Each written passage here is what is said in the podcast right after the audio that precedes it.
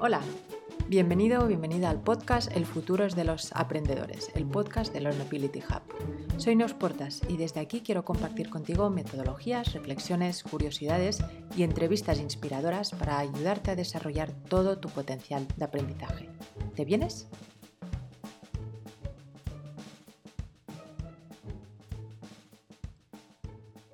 Hola, volvemos con nueva temporada después de un verano en el que espero que hayas podido descansar, desconectar y reconectar. Y empezamos un nuevo curso con muchas ganas e incógnitas también para todos, ¿verdad? Bueno, de momento desde aquí volvemos con algunas certezas que como siempre están dentro de una filosofía Lean, es decir, con toda la flexibilidad para irnos adaptando en función de lo que suceda dentro y fuera del podcast.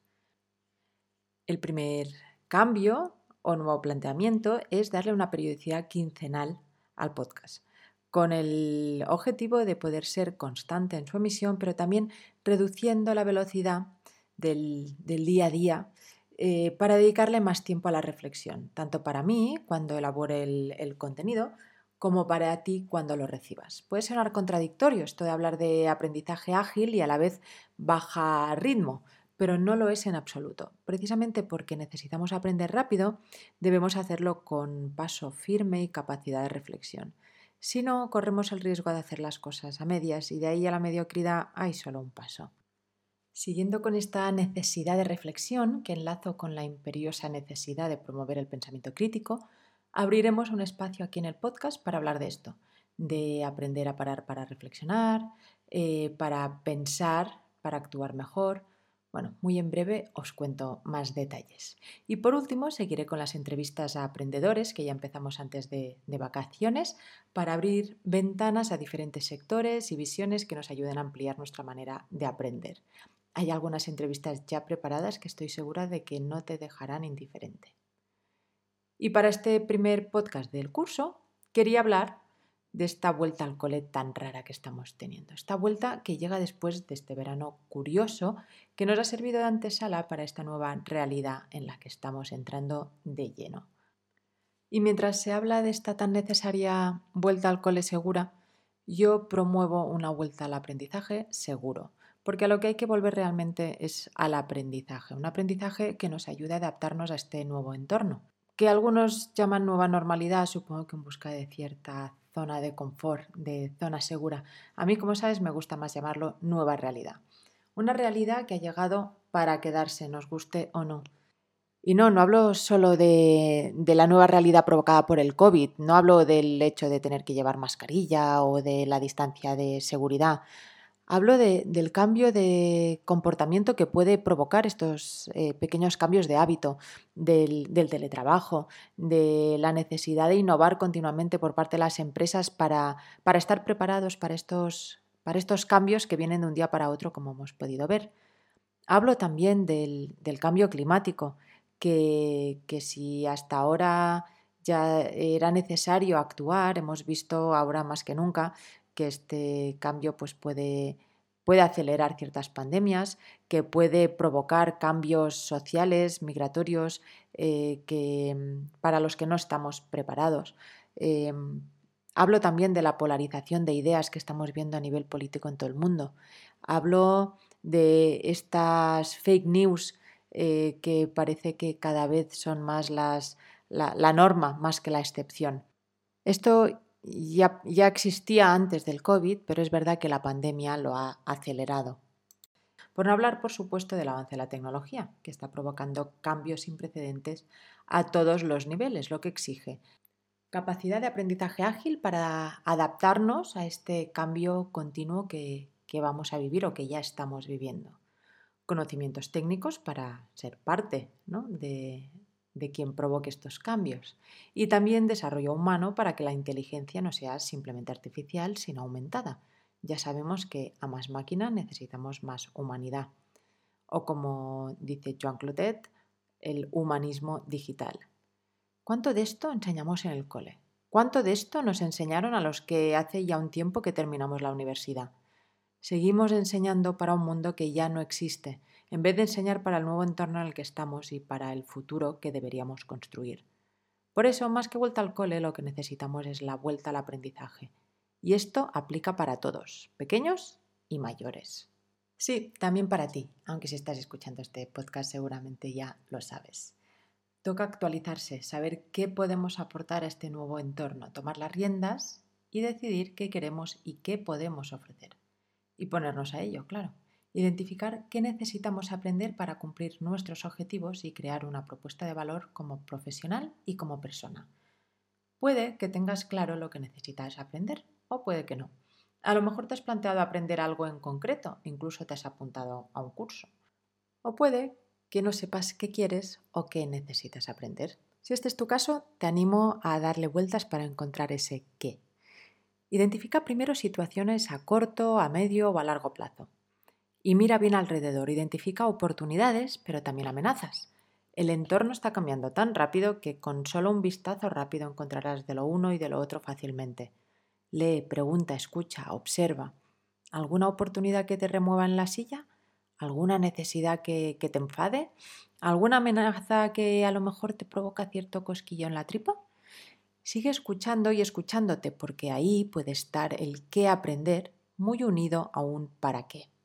Ten en cuenta que no importa de entrada que este qué sea muy técnico, como por ejemplo, no sé, aprender SEM o a programar, o una habilidad más emocional como gestionar equipos o introducirte en el mindfulness. O incluso algo técnico, pero por desarrollo puramente personal como puede ser un hobby.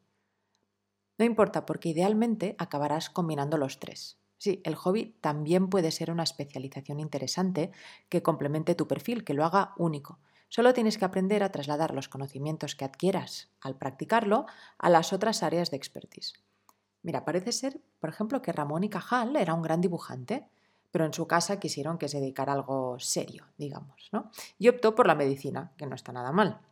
Está claro que tenía talento y cierta vocación también. El caso es que sus dotes para el dibujo le ayudaron a ser un buen divulgador, a explicar de forma visual y comprensible temas tan complejos como los que trataba en el ámbito de la medicina.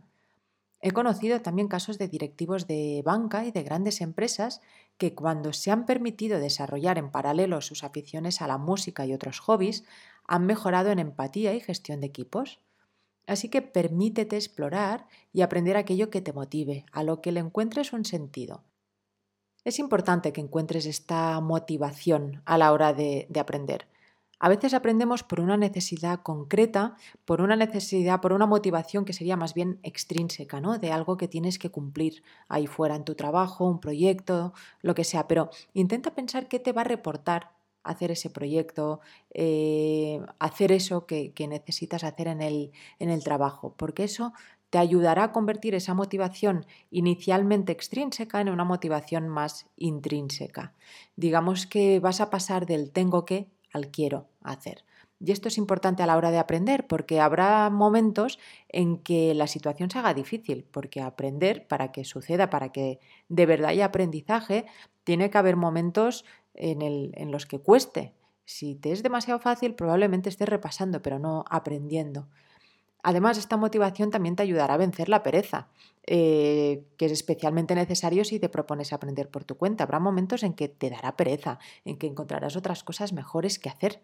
Eh, además, cuando uno aprende desde una motivación, desde un interés genuino, eh, de repente recurres mucho más a conocimientos que ya tienes y te será mucho más fácil relacionar de una manera nueva esos conocimientos anteriores que pudieras tener. Vamos, en definitiva, que a la hora de aprender suelen salir al camino multitud de excusas. Y la de no tengo tiempo suele ser la más común. Pero la verdad es que tiempo tienes. Todo depende de cómo lo distribuyas y a qué renuncies. Tampoco hace falta que sean grandes renuncias. Puedes, por ejemplo, renunciar a ver series entre, entre, semana y dedicarlo ese tiempo a ver TED Talks o documentales de la temática que te interese. También puedes renunciar a entrar en Instagram o TikTok de manera continua y dedicar esos ratitos a escuchar podcast o leer un libro.